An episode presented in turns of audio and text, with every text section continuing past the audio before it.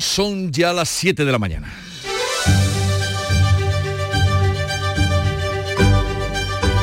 En Canal Sur Radio, La mañana de Andalucía con Jesús Vigorra.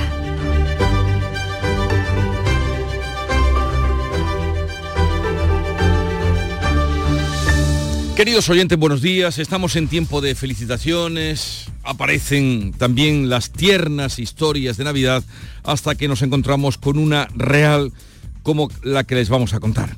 Una bebé recién nacida ha sido encontrada la pasada tarde con vida en un contenedor de basura por un vecino de la localidad sevillana de Los Palacios y Villafranca. Aún tenía el cordón umbilical. La pequeña que ingresó en el hospital está ya fuera de peligro. La Junta activará de urgencia el protocolo para encontrarle una familia, así es que tal vez tenga esa familia ya para la Nochebuena. Ojalá y así sea. El Consejo de Gobierno va a autorizar hoy la compra de la finca Beta La Palma que ampliaría en 7.500 hectáreas la zona protegida en el espacio natural de Doñana. En la primera reunión del Consejo de Participación, que se celebró ayer, la Junta ha ofrecido consensuar las actuaciones sobre la finca que mantendrá inundadas las más de 3.500 hectáreas que corren el riesgo de dejar de tener agua.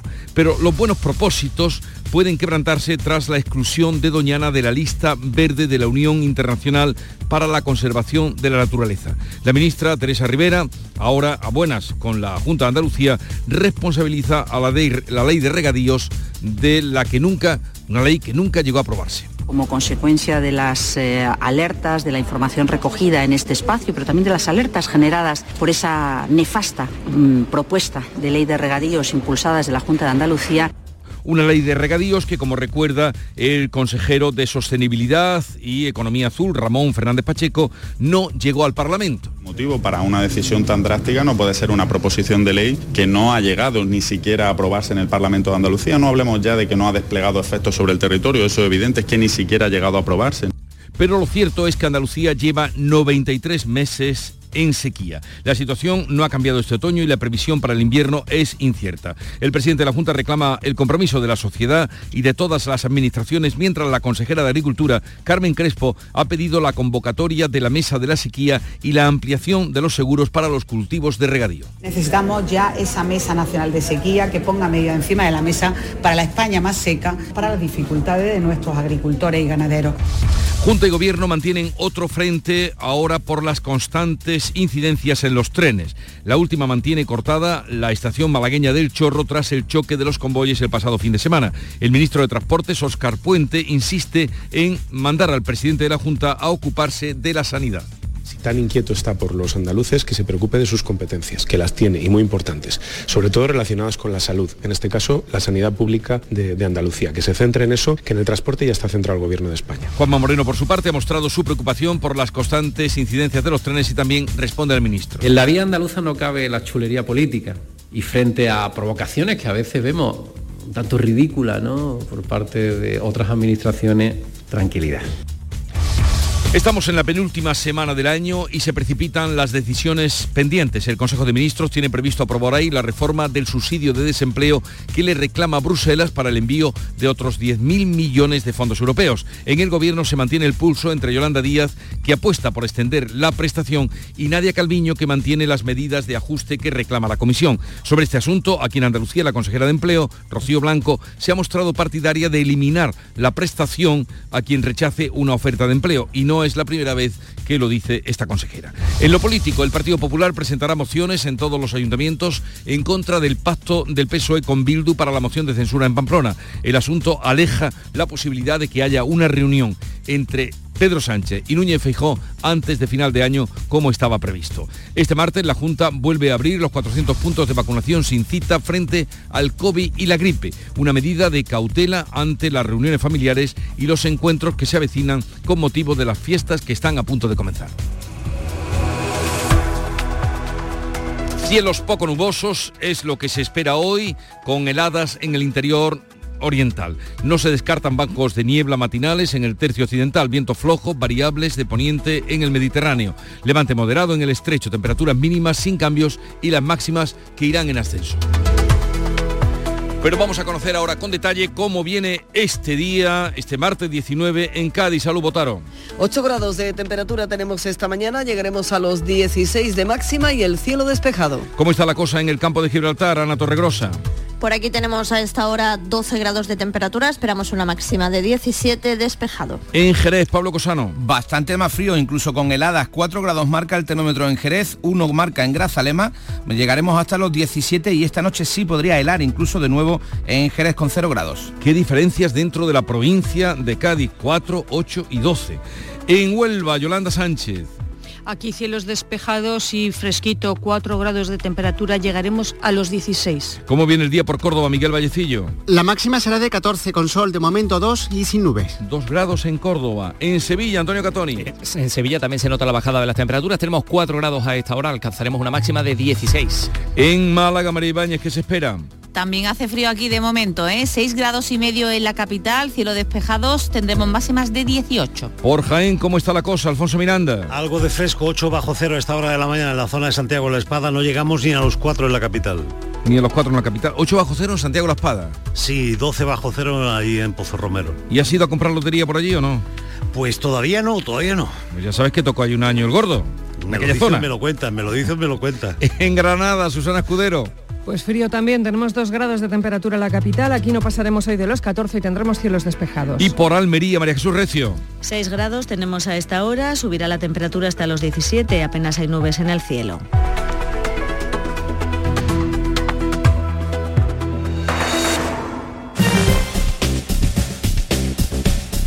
Vamos a conocer ahora cómo se circula por las carreteras de Andalucía. Desde la DGT nos informa Patricia Arriaga. Buenos días. Buenos días. Pues a esta hora precaución por un accidente en Granada en la A92 a la altura de Albolote que corta la salida 241 en dirección a la circunvalación GR30. Además, a esta hora ya van a encontrar tráfico en aumento, especialmente en la entrada a Sevilla por la 49 a la altura de Tomares y por obras de mejora complicado el acceso a Huelva capital por la carretera de Punta Umbría, por la A497 en el puente del río Diel. En el resto de vías, de momento, situación tranquila.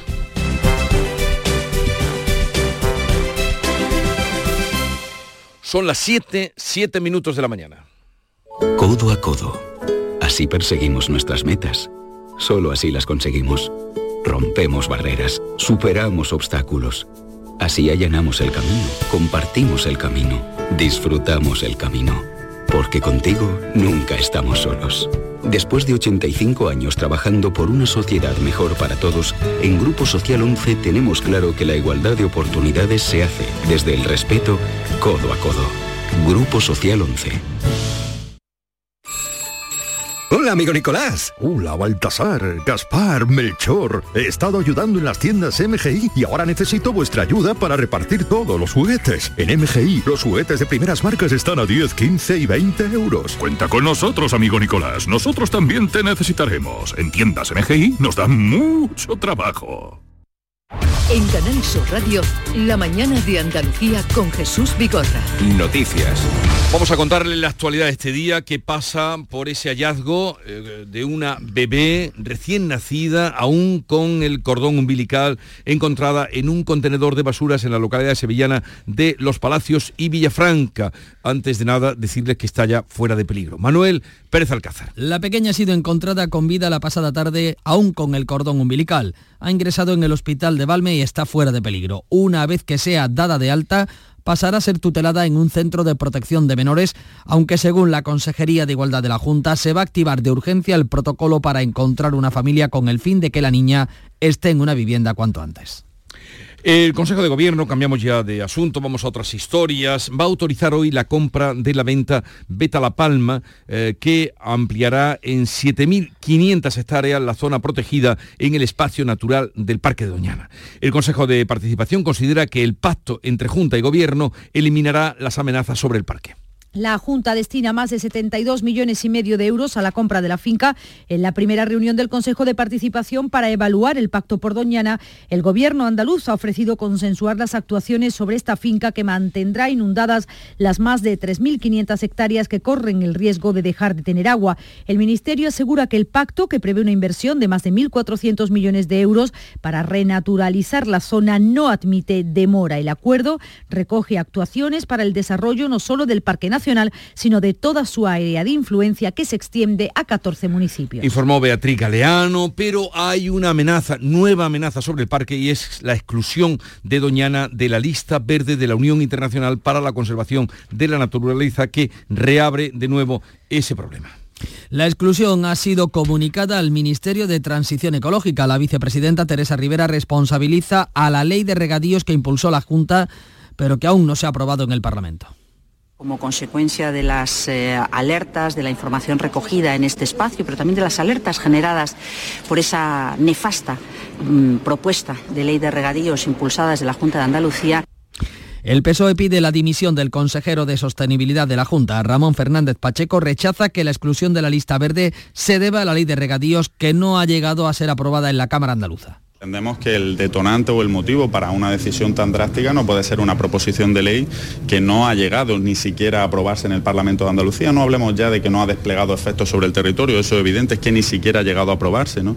Los auditores niegan que la ley de regadíos haya sido determinante en la evaluación. Según el diario El Mundo, el parque ha suspendido en tres de los cuatro apartados que se han analizado. El organismo internacional se ofrece a ayudar a las autoridades españolas para que Doñana vuelva a la lista verde. Pues veremos si ese pacto por Doñana resiste este nuevo envite. Pero la realidad es que en Andalucía llevamos ya 93 meses desde marzo de 2016 sufriendo la falta de lluvia. Por eso la Junta pide ahora la convocatoria urgente de la Mesa de la Sequía. Junto a la Mesa de la Sequía, la consejera de Agricultura, Carmen Crespo, ha pedido en la sectorial con el Ministerio y el resto de comunidades que se amplíen los seguros para que cubran las incidencias tanto en cultivos de secano como en los de regadío y una flexibilización del plan estratégico de la política agraria común. En este momento los seguros agrarios cubren lo que es todas las cuestiones de sequía que tienen que ver con el secano, pero no con el regadío.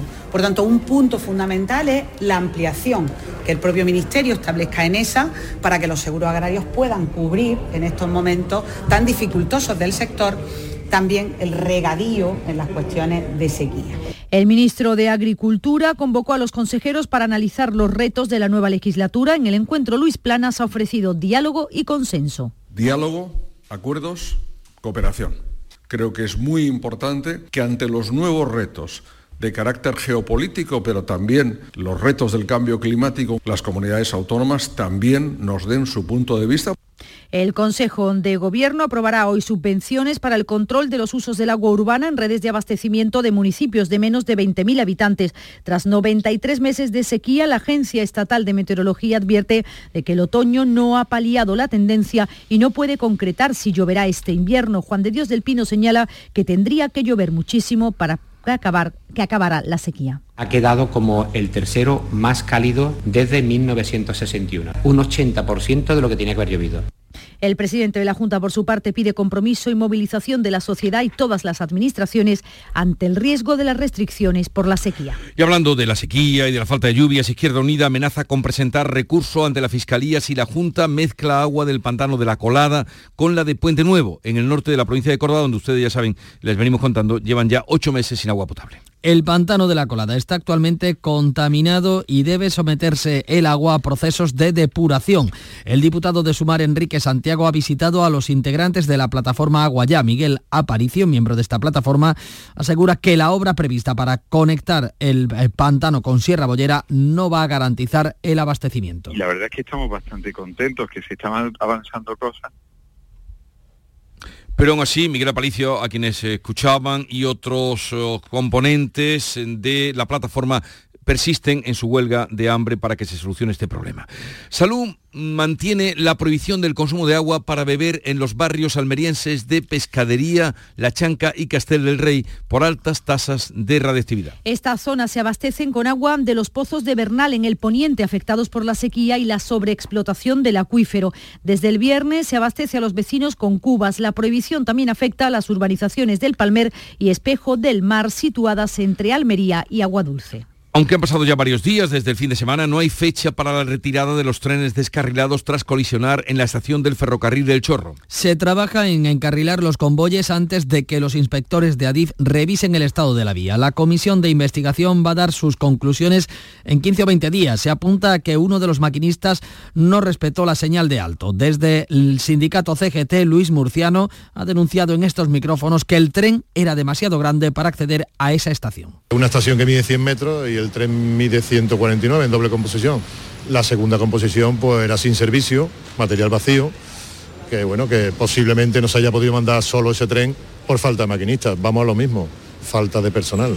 El ministro de Transportes anuncia que el año que viene comenzarán a llegar algunos de los 500 trenes que el gobierno ha adquirido y permitirán retirar los más antiguos para su puesta a punto. Óscar Puente insiste en su ataque al presidente de la Junta. Yo le pediría al presidente de la Comunidad de Andalucía que si tan inquieto está por los andaluces, que se preocupe de sus competencias, que las tiene y muy importantes, sobre todo relacionadas con la salud, en este caso la sanidad pública de, de Andalucía, que se centre en eso, que en el transporte ya está centrado el Gobierno de España. Juanma Moreno ha mostrado preocupación por el estado de los trenes en Andalucía y ha respondido al ministro. En la vía andaluza no cabe la chulería política y frente a provocaciones que a veces vemos un tanto ridículas ¿no? por parte de otras administraciones, tranquilidad.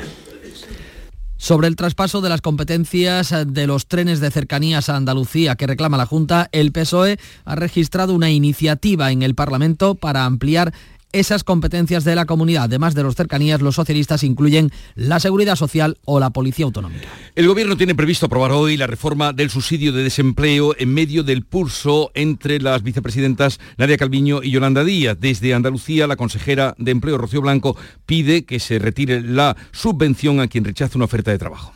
Ambos ministerios han negociado durante la madrugada después de semanas de desencuentro. Trabajo asegura que no habrá ningún recorte en las cuantías ni en los plazos de percepción, mientras Economía abogaba por ir reduciendo el importe de la prestación, incluso retirarla a quien rechace tres ofertas de trabajo. La consejera de Empleo de la Junta, Rocío Blanco, también apuesta por suspender temporalmente la prestación por desempleo a quienes rechacen una oferta laboral y defiende que la ayuda sea compatible con un trabajo por cuenta ajena, como ocurre en otros países. Tenemos que hacer compatible la prestación por desempleo, el subsidio, con un trabajo por cuenta ajena, como existe en otros países, como existe en Alemania, como existe en, Italia, de forma que no sea desincentivador el cobro de una prestación, sino que al revés sea un acicate. Antes de que termine el año, el Gobierno debe remitir a Bruselas la reforma del paro y el subsidio de desempleo para solicitar otros 10.000 millones de los fondos europeos. El Ministerio de Economía ampliará las ayudas a las hipotecas sin contar con la banca, que considera la medida como innecesaria. Nadia Calviño va a ampliar el umbral de renta para beneficiarse de estas ayudas después de que se hayan aprobado apenas 5.000 de las 55.000 solicitadas. Esta medida hará posible que puedan llegar a 100.000 familias más. Antes de final de año vamos a ampliar el umbral de aplicación de las medidas de alivio a los deudores hipotecarios hasta el entorno de la renta media de los hogares de nuestro país, que es este entorno de 38.000 euros.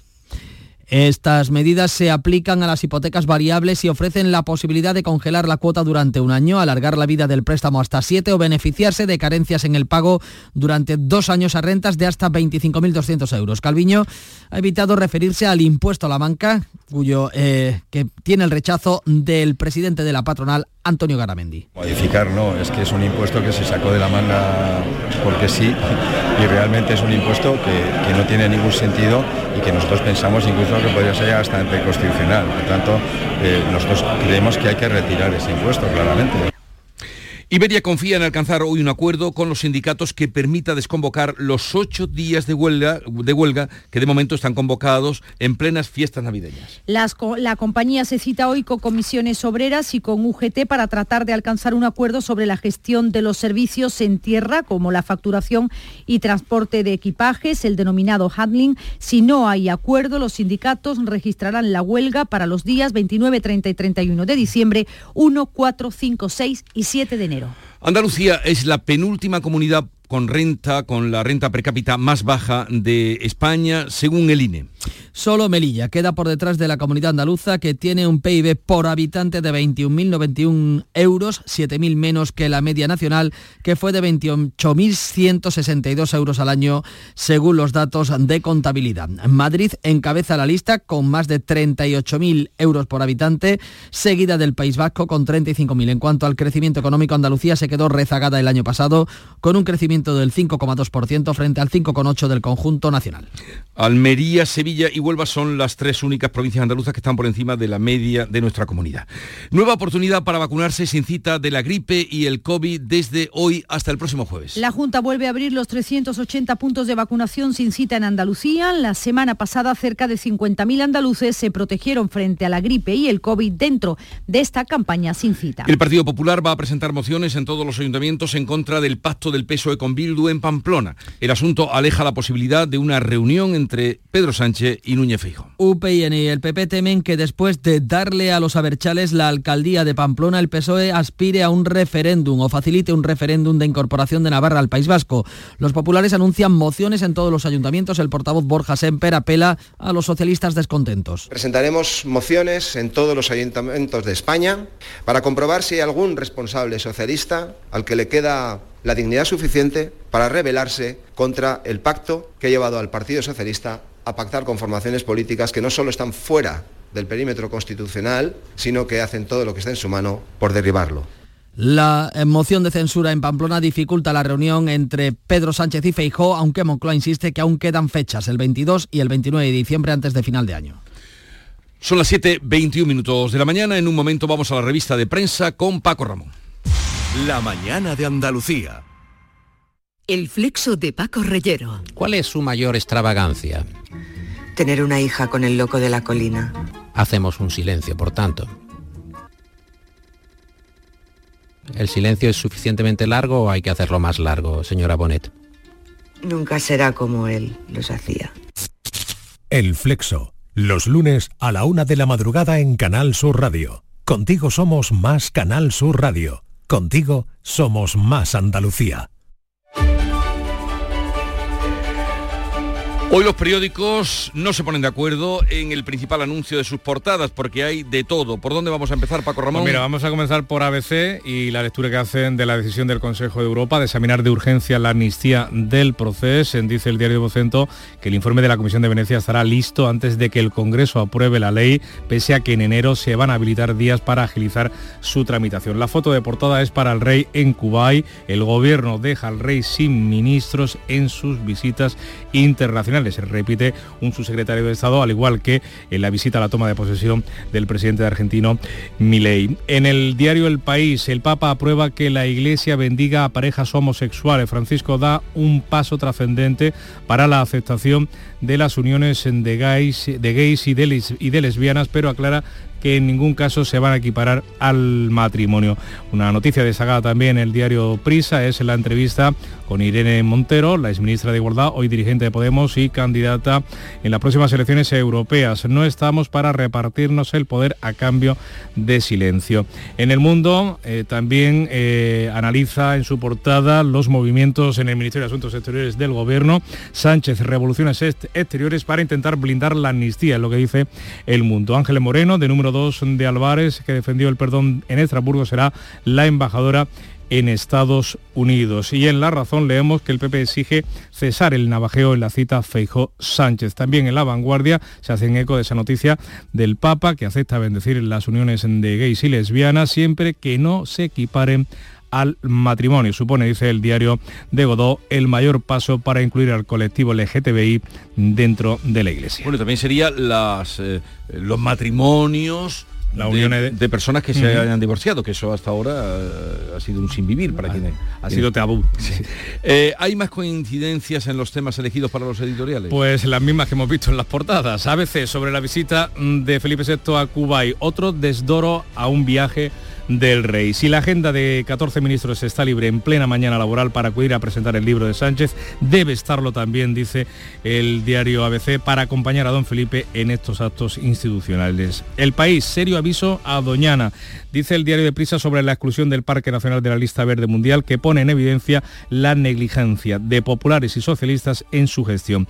Este bochorno internacional, así lo califica, pone de manifiesto como los intereses cortoplacistas, a menudo electoralistas y de corte populista, han impedido diagnosticar acertadamente, dice el país, el problema y ponerle solución. El mundo, a renglón del titular de apertura de la portada, la colonización partidista se extiende a la política exterior. Se trata de una preocupante perversión de la función diplomática.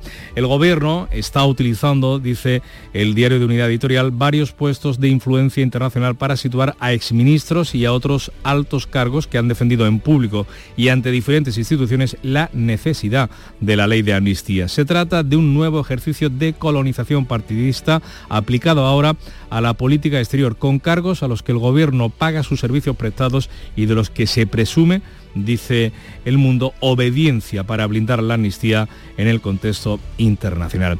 Y en la razón sobre la reunión, el planteamiento de esa reunión entre Sánchez y Feijó, no se puede confiar en quien no tiene palabra, dice el diario de, de Planeta sobre, esa, sobre ese encuentro que quien falta a su palabra y de forma reincidente no tiene autoridad moral ni legitimidad política para imponer condiciones ni tocar arrebato a la oposición.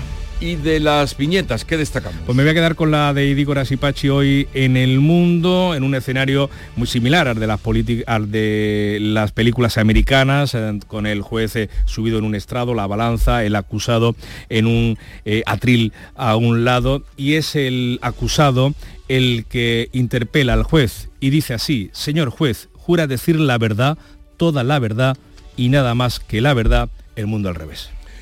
Son las 7.26 minutos de la mañana y en un momento vamos a la información deportiva que nos trae Nuria Gaciño. Nuria, buenos días. Hola, ¿qué tal? Muy buenos días. Buenos días. A ver, Granada y Sevilla se ven las caras esta noche en los Cármenes. En el que será el estreno de Quique Sánchez Flores al frente del Sevilla. Sin apenas tiempo, el técnico madrileño era presentado anoche tras dirigir su primer entrenamiento y después de haber estampado su firma con el club de Nervión hasta final de temporada y una más, es decir, hasta el 2025. Llega junto con José Luis Oltra en sustitución de Diego Alonso, pues para intentar revertir la mala situación del Sevilla, algo que él desde luego está confiado y que espera poder conseguir. El primer examen será hoy a las nueve y media de la noche en el duelo andaluz de la última jornada liguera del año ante otro equipo con urgencias como es el Granada que necesita los tres puntos para ir acercándose a la permanencia, por la que también lucha el Sevilla. Mañana turno para el Almería, que también tiene obligación de ganar, aunque la plaza desde luego no es la mejor, ya que toca visita al Barcelona, a ver si es capaz de poder aprovechar ese, esa situación delicada por la que atraviesa el conjunto azulgrana. El jueves juegan el Cádiz y el Betis, los dos en casa a las 7 de la tarde. Los cadistas reciben a la Real Sociedad y los béticos al mejor equipo hasta el momento de la liga, que no es otro que el Girona, que tras ganar anoche al Alavés por 3 a 0 ha recuperado el liderato. Y el Dinamo de Zagreb será el rival del Betis en Europa. Eso es lo que ha deparado el sorteo de los 16avos de final de la Conference League, celebrado ayer en Nyon. La eliminatoria entre el Dinamo de Zagreb y el Betis se va a celebrar el 15 de febrero. El partido de ida en el Benito Villamarín a las 9 de la noche y la vuelta ya será el 22 de ese mismo mes, de febrero, a las 7 menos cuarto de la tarde. Lo que celebra hoy el Club Verde y Blanco es la Junta de Accionistas con el foco de nuevo en la ampliación de capital aprobada el pasado mes de agosto a causa de la situación financiera de la entidad. Las posturas continúan enfrentadas mientras que el actual Consejo de Administración quiere seguir adelante con esa decisión, con la ampliación de capital.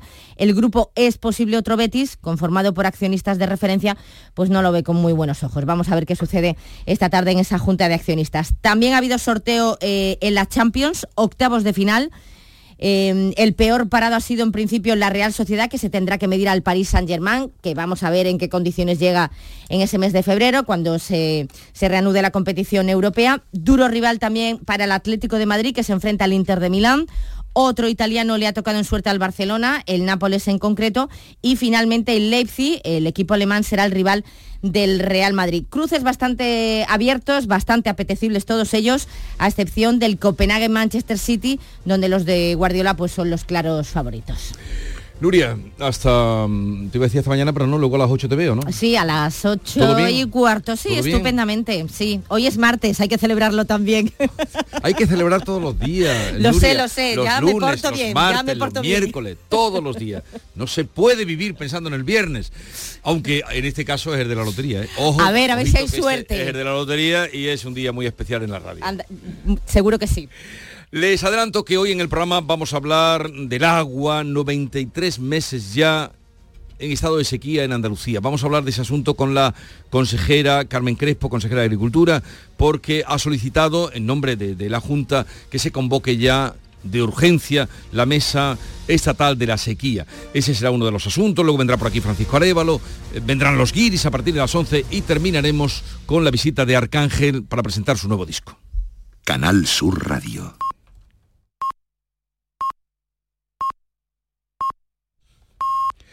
Andalucía son ya las siete y media de la mañana. En Canal Sur Radio, La mañana de Andalucía con Jesús Vigorra. Y a esta hora con Beatriz Galeano damos cuenta en titulares las noticias más destacadas que les estamos contando. La Junta va a autorizar hoy la compra de la finca Beta La Palma en Doñana. El Consejo de Gobierno libera más de 72 millones de euros para la adquisición de 7.500 hectáreas en la localidad sevillana de Puebla del Río, mientras la exclusión del parque de la lista verde de la Unión Internacional para la Conservación de la Naturaleza reabre la guerra política por la gestión. Andalucía pide la convocatoria urgente de la mesa de la sequía. El presidente de la Junta reclama el compromiso de todos ante el riesgo de restricciones. Nuestra comunidad suma 93 meses sin llover y atraviesa el periodo seco más largo de los últimos 60 años. A corto plazo la situación es incierta. El tráfico ferroviario sigue cortado en la estación del Chorro. Renfe mantiene su plan alternativo mientras Adif trata de despejar la vía donde el pasado sábado chocaron dos trenes de media distancia de la línea Málaga-Sevilla. El Ministerio de Transportes mantiene que se trató de un error humano y los sindicatos critican que cada vez se montan trenes con más vagones para ahorrar maquinistas. El gobierno ultima la reforma del paro y el subsidio de desempleo. Los ministerios de Trabajo y Economía negocian a contrarreloj para que el Consejo de Ministros pueda aprobar hoy mismo el cambio de modelo y enviarlo a Bruselas antes de que acabe el año. De ello dependen otros 10.000 millones de euros de los fondos europeos. El Consejo de Europa examinará de urgencia si la amnistía es democrática. La ley impulsada por el PSOE y sus socios será examinada por la Comisión de Venecia a petición del Senado con mayoría del Partido Popular. Una comisión de expertos juristas va a determinar si el texto cumple con los estándares del Estado de Derecho, aunque sus conclusiones no serán de obligado cumplimiento. Y vamos ahora a recordarles el pronóstico del tiempo para hoy. Tenemos cielos poco nubosos o despejados, vientos flojos variables de poniente en el Mediterráneo, levante moderado en el estrecho, temperaturas máximas en ascenso van a oscilar entre los 18 grados de Málaga y los 13 de Granada y Jaén. Son las 7.32 minutos de la mañana. En un momento estamos con las claves económicas del día. La mañana de Andalucía. Cajamar se pone en marcha por tu seguridad y por la de tu familia. Contrata ahora una nueva póliza de seguro de vida o de seguro de auto y llévate hasta 150 euros de bonificación en tu cuenta. Promociones válidas hasta el 31 de diciembre de 2023. Consulta información en gcc.es barra promoseguro y en tu oficina. Cajamar, distintos desde siempre.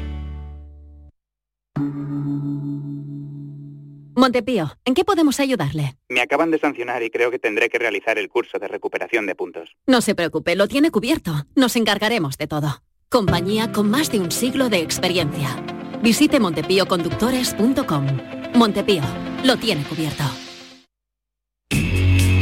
Las claves económicas con Paco Bocero.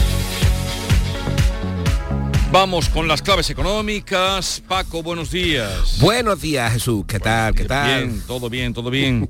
Martes y vamos a ver la actualidad. ¿Qué claves económicas eh, has encontrado en la prensa especializada? Pues mira, vamos a empezar por la prensa especializada y en expansión nos comentan que Economía, el Ministerio, la CNMV, la Comisión Nacional del Mercado de Valores y el Banco de España analizan los riesgos de la inteligencia artificial. Las instituciones van a crear un grupo de trabajo conjunto para analizar el impacto de la inteligencia artificial desde la estabilidad financiera y el funcionamiento del mercado. Una iniciativa importante y absolutamente necesaria. En cinco días no hablan de vivienda y nos comentan que habrá un frenazo en el precio en 2024 y que subirá menos que la inflación. Los analistas creen que el coste de las casas podría aumentar apenas un 1% y el alquiler no dará tregua en los precios por la escasez de oferta que ya conocemos. Por otra parte, en El Economista tenemos unas declaraciones también sobre precios de Martín Tocalchir del día y nos dice que los precios, hablando de consumo, empezarán a bajar en 2024 y el consumo se recuperará. Y finalmente en Invertia advierten sobre una cuestión sobre la que también comentamos ayer al final de estas claves, y es que las petroleras suspenden su paso por el Mar Rojo, las grandes compañías petroleras, y resucitan el miedo a una crisis energética por el ataque de los hutíes del Yemen. Y ahora nos vamos con las claves. Venga, te escuchamos. Pues mira, hoy evidentemente tenemos ese Consejo de Ministros donde va a salir la reforma definitiva de los subsidios de empleo porque el jueves debería estar en Bruselas para cumplir con el desembolso del cuarto pago de los fondos de Next Generation. Eh, la verdad es que es una reforma de calado y cuyos resultados van a ser más importantes de lo que pueda parecer en relación, fíjate, no al subsidio de, empleo, de desempleo, sino en relación al empleo y a la creación de empleo futuro. En segundo lugar, nos vamos a ir a la macroeconomía y a las últimas previsiones importantes del año, como son las del Banco de España. Su director general, Ángel Gavilán, al que si recuerdas tuvimos en estas claves en marzo, será el encargado de presentarla. Y ayer, ayer se publicó las suyas, el Instituto de Estudios Económicos. ¿Qué nos puedes decir de eso? Pues mira, las publicó efectivamente cuando comentaba el Instituto de Estudios Económicos y mantuvo su previsión del 1,5% de crecimiento de la economía tal y como ya hizo en julio, lo cual no es ninguna mala señal para el año que viene, que desde precisamente desde julio, en este segundo semestre, se, ha ido, se han ido reduciendo esas previsiones de crecimiento en dos, tres décimas de forma generalizada. Bueno, hoy, hoy Paco tendremos también noticias sobre la inflación, ¿no? En efecto, Eurostat va a publicar el dato definitivo de inflación en la eurozona de noviembre, cuando, según la estimación preliminar, la interanual cayó cinco décimas hasta el 2,4%, lo que es importante porque se acerca a ese objetivo eh, irreductible de inflación de 2% por el que se rige el Banco Central Europeo. Y ya que estamos en Europa, también tenemos reunión de los ministros de Energía de la Unión, en la que van a decidir si apoya que se extiendan hasta el 31 de enero las medidas de solidaridad energética acordadas durante la escalada de precios del gas hace ya un par de años y hasta el 31 de enero de 2025 la disposición anticrisis. Por cierto, una medida que estamos también aquí, las nuestras en concreto, que esperamos para ver cómo queda el recibo de la luz y el gas. Pues sí, sí, eh, que esperamos a ver qué sucederá con los recibos de la luz y el gas. ¿Alguna cosa más? Pues mira, sí, un par de citas más. La Asociación de Hostelería de España va a presentar su informe anual y van a adelantar las cifras provisionales de facturación durante este año, lo que parece que no ha sido un mal año desde luego, y las previsiones que manejan para 2024. Oye, y el CIS del señor Tezano presenta su confianza de los consumidores de noviembre. En economía siempre suele ser bastante preciso. Ahí sí atina, ¿no? Atina, atina. Yo que me ocupo de la economía, atina. Eh, pues hasta mañana, Paco. Un saludo. Y, bien, hasta mañana. Que un buen día. Los Reyes Magos llenan sus carrozas en Frutos Secos Reyes, con tres lotes diferentes. Frutos secos, snacks y tu lote de pipa Reyes para hacer las delicias de pequeños y mayores. Haz tu pedido ya en frutosecorreyes.es o en el 955 70 48 12 antes del 22 de diciembre y recógelo en fábrica. Frutos Secos Reyes, los Reyes de la Cabalgata.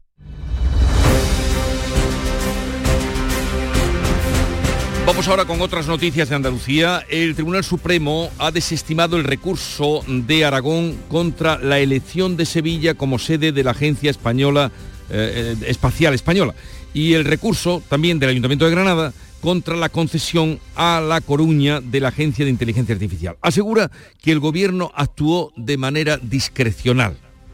O sea, porque puede. Susana Escudero, Granada. Sí, los magistrados han concluido que toda vez que el Gobierno explicó correctamente las razones por las que adoptó esta decisión, no se ha lesionado el principio de objetividad bajo el que debe realizar su actividad la Administración Pública. La alcaldesa de Granada, Marifran Carazo, aunque respeta la decisión, apunta lo siguiente. Pero tras eh, un primer análisis comprobamos que critica el expediente respecto a su procedimiento por parte del Gobierno de España y deja claro, manifiestamente claro, que se trata de una decisión discrecional. política, decía la alcaldesa. El, eh, el, gobierno eligió entre Alicante, Granada y La Coruña y finalmente la agencia se la llevó La Coruña. Y luego estuvo tantos meses mareando de que había un comité, de que había una puntuación. No existía nada. Se dio porque lo entendieron así. Los cinco cocineros Estrella Michelin de la provincia de Jaén, junto con la Asociación de Hosteleros, han reclamado hoy a todas las administraciones inversiones urgentes en infraestructuras para traer a un turismo gastronómico de calidad. Alfonso Miranda. Aseguran que cinco estrellas Michelin y ocho soles de la guía Resol deberían servir para una mejor atención por parte de las administraciones. Por eso reivindican mejoras para toda la provincia de Jaén. Juan Carlos García y Javier Julado del restaurante Valdevida y Malaca. Aprovechar esta esta oportunidad para, para matar un poco de fuerza. Cualquiera de las cosas que se haga hoy en día en la provincia es asegurado el éxito, pero sí deberíamos de acompañarlo de una buena comunicación, de atraer cada vez más turista, turismo internacional. Aseguran que si tanto Gerona como San Sebastián cambiaron su concepto de ciudad gracias a la gastronomía, ¿por qué no Jaén? Jaén, pero vamos, lo va a cambiar. Es decir, cuatro estrellas Michelin en un radio de cuántos metros puede haber aproximadamente unos 250 metros de, radio. O sea, en 250 metros de radio, cuatro estrellas Michelin Jaén. Jaén va a tirar seguro y además nosotros eh, que lo iremos recordando, ¿verdad, Alfonso? Hombre, de la mano. Hasta luego. La Guardia Civil investiga la quema intencionada de tres coches propiedad de dos agentes de pueblos de la Sierra Gaditana. Hay ya dos detenidos, Pablo Cosano. Pues sí, los dos detenidos de Arcos prendieron fuego al vehículo al parecer como venganza por la detención por tráfico de drogas de su madre y su hermana. De hecho, habían amenazado ya al brigada jefe del área de prevención de delincuencia del acuartelamiento de Arcos. Estos dos arrestados están ya en prisión provisional. Además, en Villa Martín, al lado, se investiga la quema de otros dos coches, en esta ocasión propiedad de otro guardia civil y su esposa. Un testigo vio como un encapuchado prendía fuego a los bajos de ambos turismos y la familia vive ahora en estado de ansiedad. Por suerte, los vecinos pudieron actuar rápido retirando los vehículos antes de que las llamas se propagasen a otros coches o a viviendas. El Ministerio del Interior ha prorrogado por dos años más el plan especial de seguridad del campo de Gibraltar que se puso en marcha en 2000 18. Ana Torregrosa. Fue entonces la respuesta a la complicada situación que existía en la comarca por la actividad de los narcotraficantes. Desde entonces se ha ido extendiendo y se aplica ya en seis provincias andaluzas. De julio de 2018 hasta ahora se ha detenido a más de 17.600 sospechosos de narcotráfico y contrabando y se han realizado más de 19.000 operaciones policiales. En cuanto a las aprehensiones de drogas, se han incautado en estos años casi 1.400.000 kilos de hachís y 87.800 de cocaína. El plan vencía este próximo 31 de diciembre, pero el Ministerio del Interior decide mantenerlo dos años más. En 2024 tendrá una dotación económica de 37 millones de euros. En la prisión Puerto 3, el sindicato CESIV ha denunciado varios incidentes graves que se han producido este fin de semana. Salud, votaron. Varias peleas multitudinarias, la agresión a un interno al que le clavaron un palo y la más grave, un intento de homicidio en el que un recluso trató de cortarle el cuello a otro con la tapa de una lata de Ángel Luis Perea, portavoz del CESIV. Desde CESIF hemos pedido de manera reiterada a la directora del Centro Penitenciario de Puerto 3 una bajada considerable del número de internos, donde se mantiene la tasa más alta de toda España con casi 1.300 internos, para que alivie la presión a la que están siendo sometidos ciertos módulos, los módulos conflictivos, los módulos reincidentes, como los episodios vividos de incidentes graves este fin de semana. Episodios que se intensifican, ya lo dicen los sindicatos, por la masificación de esta cárcel del puerto.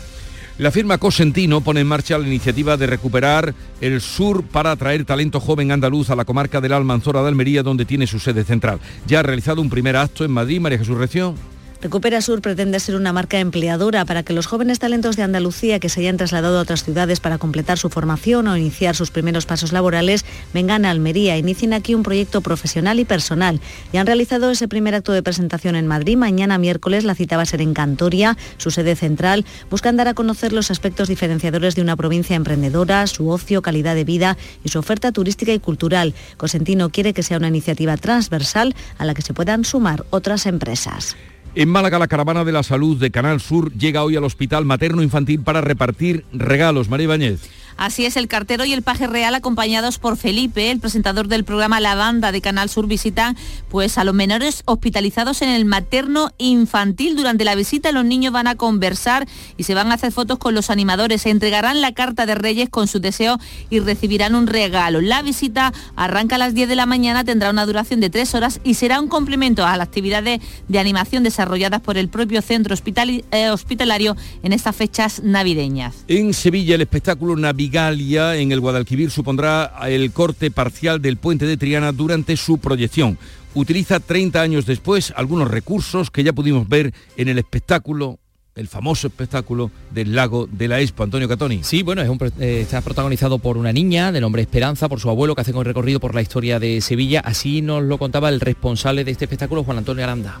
Contamos con tres pantallas de agua que suman una superficie de proyección de aproximadamente 70 metros, eh, con 13 proyectores de vídeo de 13.000 lúmenes, aproximadamente 100 proyectores eh, robotizados de iluminación para efectos aéreos, 13 máquinas de láser de distinto tamaño, 9 eh, lanzallamas, equipamiento de sonido, utilizamos la tecnología con intención de transmitir las emociones que la niña siente. Así que las entradas son gratuitas, eso sí hay que reservarlas en una web. Cada día se calcula que va a pasar por este espectáculo, lo va a ver una población similar a la población de Lora del Río.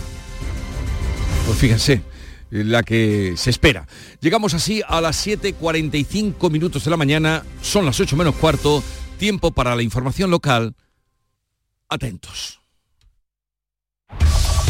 En la mañana de Andalucía de Canal Sur Radio, las noticias de Sevilla con Antonio Catoni. Buenos días, vecinos de los Palacios han logrado salvarle la vida a una bebé recién nacida a la que habían arrojado a un contenedor. La salvaron antes de que muriera asfixiada. La encontraron ensangrentada con el cordón umbilical y dentro de una bolsa de plástico. La Junta se ha hecho cargo de la bebé que está ingresada en el hospital de Valme fuera de peligro. Eh, bien le vendría el nombre de Esperanza, que es como se llama la protagonista del espectáculo Navigalia, La magia está en el río, que se estrena mañana y que utiliza 30 años después algunos elementos característicos del espectáculo del lago de la Expo. Durante la proyección se va a cortar la acera del puente Petriana más cercana para evitar caídas. Vamos con el tráfico porque a esta hora se registran 6 kilómetros de retenciones en la A49 a causa de un accidente que se ha producido un choque entre dos turismos en la salida hacia la Pañoleta. Están ocupando el carril izquierdo y por tanto esto genera retenciones en estos momentos en sentido entrada, entrada hacia Sevilla. Hay también un kilómetro de retención en el nudo Cotableche, sentido Ronda Urbana Norte, otro en el puente del Centenario en sentido Huelva. Ya en el interior de la ciudad, tráfico intenso en la entrada por el patrocinio, por el Alamillo, por la avenida de Andalucía, el puente de las Delicias y la Ronda Urbana Norte en ambos sentidos a la altura de San Lázaro. Y el tiempo, se nota el bajón de las temperaturas. Ahora tenemos 4 grados en Sevilla Capital, 0 grados en Constantina o Marchena, alcanzaremos 16 en Écija, Lebrija, Morón o en eh, la capital. Enseguida vamos a, desarrollar estas y otras noticias con la realización de Pedro Luis Moreno. Porque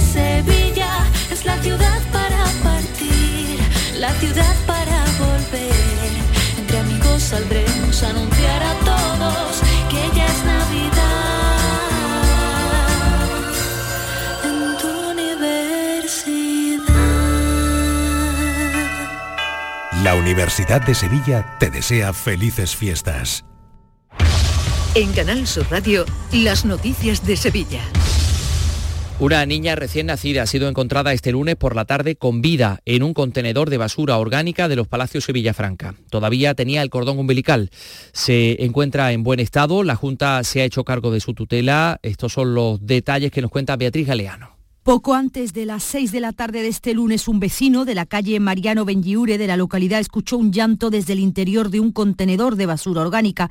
Allí encontró a la bebé ensangrentada y dentro de una bolsa. El vecino la sacó rápidamente y la llevó al centro de salud del municipio, donde fue derivada de urgencia al hospital de Valme. Allí se ha determinado su buen estado de salud. Una vez que sea dada de alta, pasará a ser tutelada en un centro de protección de menores, aunque según la Consejería de Igualdad se va a de urgencia el protocolo para encontrar una familia con el fin de que la niña sea acogida cuanto antes. La Guardia Civil ha iniciado ya la investigación para intentar localizar a la madre en función de los datos sobre embarazos o una posible prueba de ADN que se le realice a la pequeña.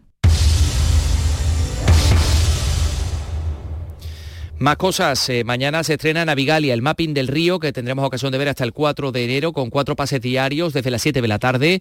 Hay que conseguir las entradas en la web La Magia está en el río.com, que son completamente gratuitas.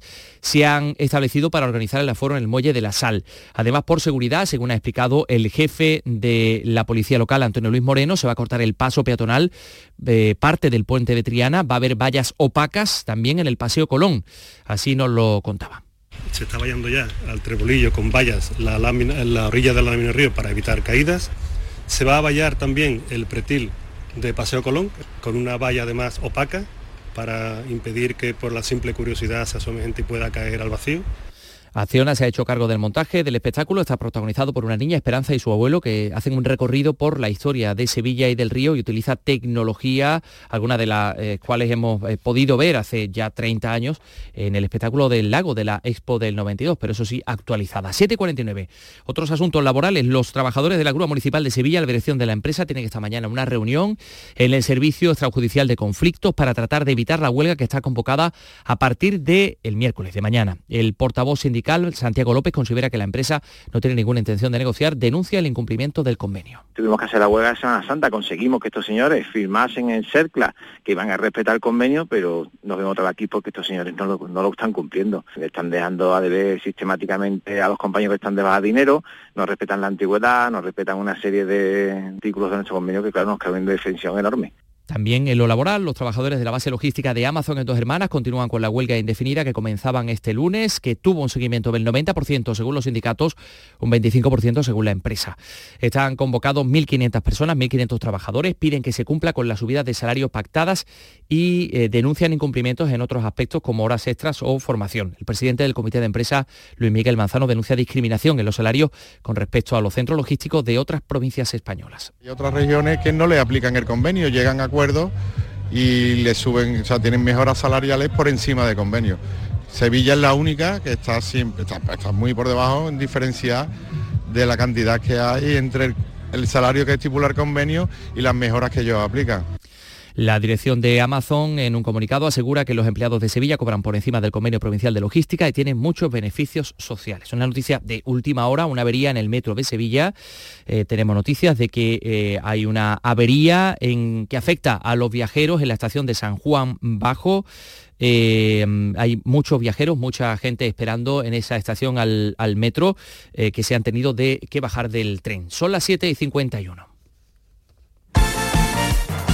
Con la información deportiva, Antonio Camaño, buenos días. Hola, ¿qué tal? Muy buenos días. Eh, Quique Sánchez Florella es oficialmente nuevo entrenador del Sevilla para lo que resta de esta temporada y la próxima. El nuevo técnico tuvo una jornada intensa en el día de ayer, viaje hasta Sevilla, firma del contrato, primer entrenamiento con su nuevo equipo, presentación y hoy viaje a Granada para debutar en un partido donde se juega la pelea por la zona de descenso con el equipo Nazari. Y el Dinamo de Zagreb va a ser el rival del Betis en la Conference en su primera participación en esta competición continental. El partido de ida se jugará en el Estadio Benito Villamarín el próximo 15 de febrero, el de vuelta en Zagreb el día 22 de febrero.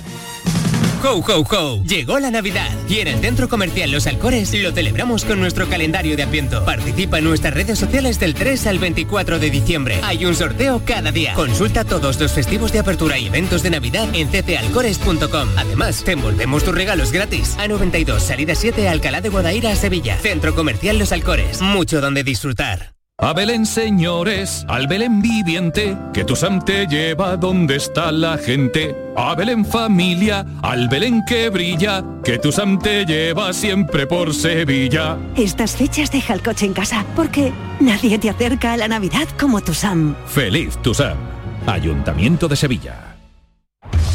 En Canal Sur Radio, las noticias de Sevilla con Antonio Catoni. El Consejo de Gobierno de la Junta autoriza hoy de manera inminente la compra por más, de 72 millones y medio de euros de 7.500 hectáreas de la finca Beta La Palma en la Puebla del Río, en el entorno de Doñana, propiedad que ocupa aproximadamente la mitad de la isla mayor del Guadalquivir. Según el consejero de Medio Ambiente, Ramón Fernández Pacheco, eh, con esta operación se protegen los recursos hídricos del parque.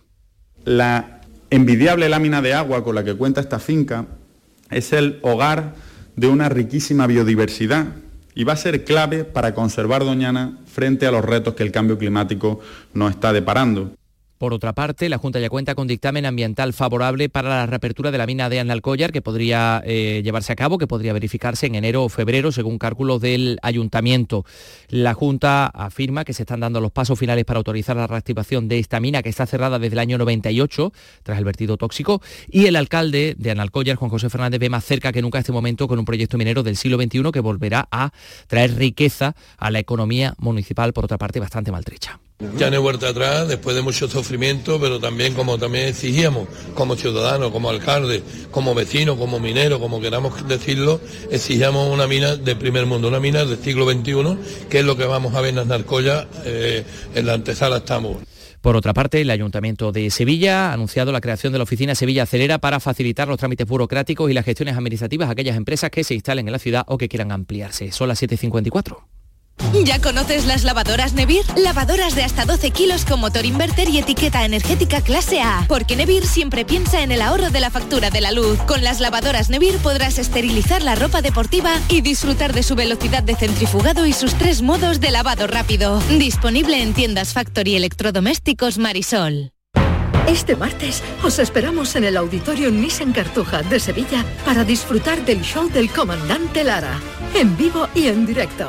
Comenzamos a las 6 de la tarde. Y gracias a este maravilloso público, el show del comandante Lara. Vive una tarde espléndida de alegría, humor e ingenio con el show del comandante Lara. Con la colaboración del Auditorio Nissan Cartuja. 3 grados en Sevilla Capital.